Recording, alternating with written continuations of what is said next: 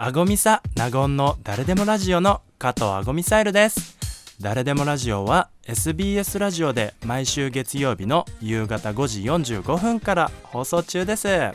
それでは今回の配信スタートです。お気を確かに。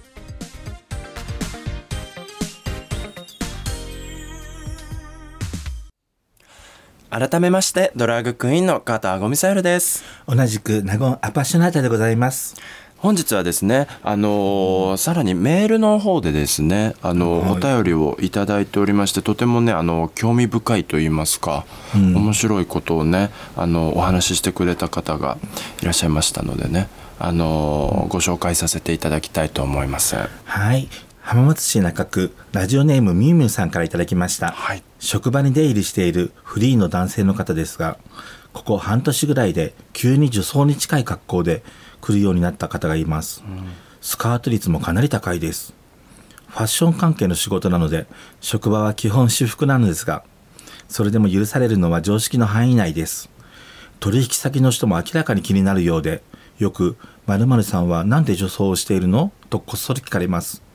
性的マイノリティなら今の時代仕方ないかなと思うんですがこの前社員のおばちゃんが聞いてみたところ違いますよと言われつつもなぜ女装をしているかははぐらかされてよくわからなかったそうです。性的マイノリティならカミングアウトしてくれれば周りもそのつもりで対応できるのですが本人は否定しているのでモヤモヤしています。社内だけならまだいいですが取引先もかなり出入りする部署なのでただの趣味ならもう少し控えたらと思うのですが上司も含めみんな気を使って言えません。職場でも女装したいという気持ちお二人は分かりますか？顔はメイクするわけではないのでただのファッションかもしれませんが。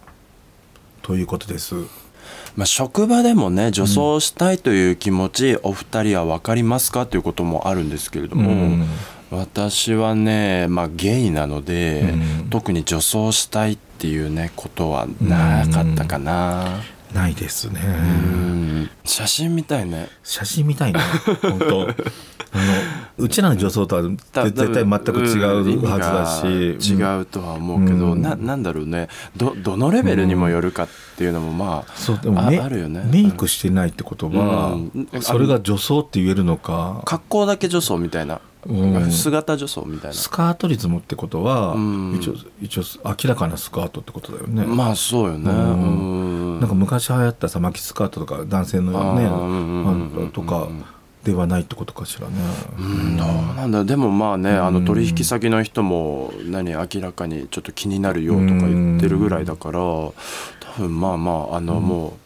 姿だけ見たら女性服を着ている男性っていうような感じなのかもね。まあ、と特にねあの、私からしたらどどうでもいいっちゃどうでもいいんだけれども、まあまあ基本私服でいいという職場だから、まあ、何着てもいいただ、まあ、うん、TPO っていうものがありますからね、うん、それをわきまえていただければ、まあ、何をね、うん、あの企業が自由だとは思うんですけれども職場っていうのがね、まだ一個あるので例えばねその何アパレル業界とかだと、あの自分たちが扱っているメーカーの服とか販売している服とかだったら別にあの何着てったっていいと思うんですけれども。そのそこのねファッション関係がどんなファッションか分かんないけど、うん、やっぱりイメージに合ってなかったらね。そうそうそうそうそう、う。ん、おばちゃんはちょっと我慢 我慢できなかったのできっと。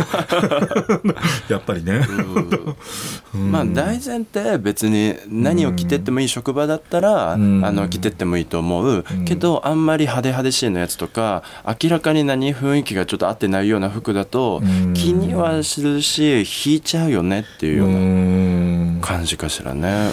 まあね。まあでもそれそれでないとやっぱり生きていけないって自分で思っちゃった人だったら仕方ないかもしれないけど、まあちょっとそその職場の偉い人がちょっと聞いてあげるのとかさ。そうね、うん、でも同僚とかが聞くと角がね、ね、うん、立つからね。まあおばちゃんが言うぐらいが一番いいんだけどね本当に。確かにね。さらっとね聞いてね。さらっとね、うん、あんた目立っちゃってるわよとかっつってさ。確かにね。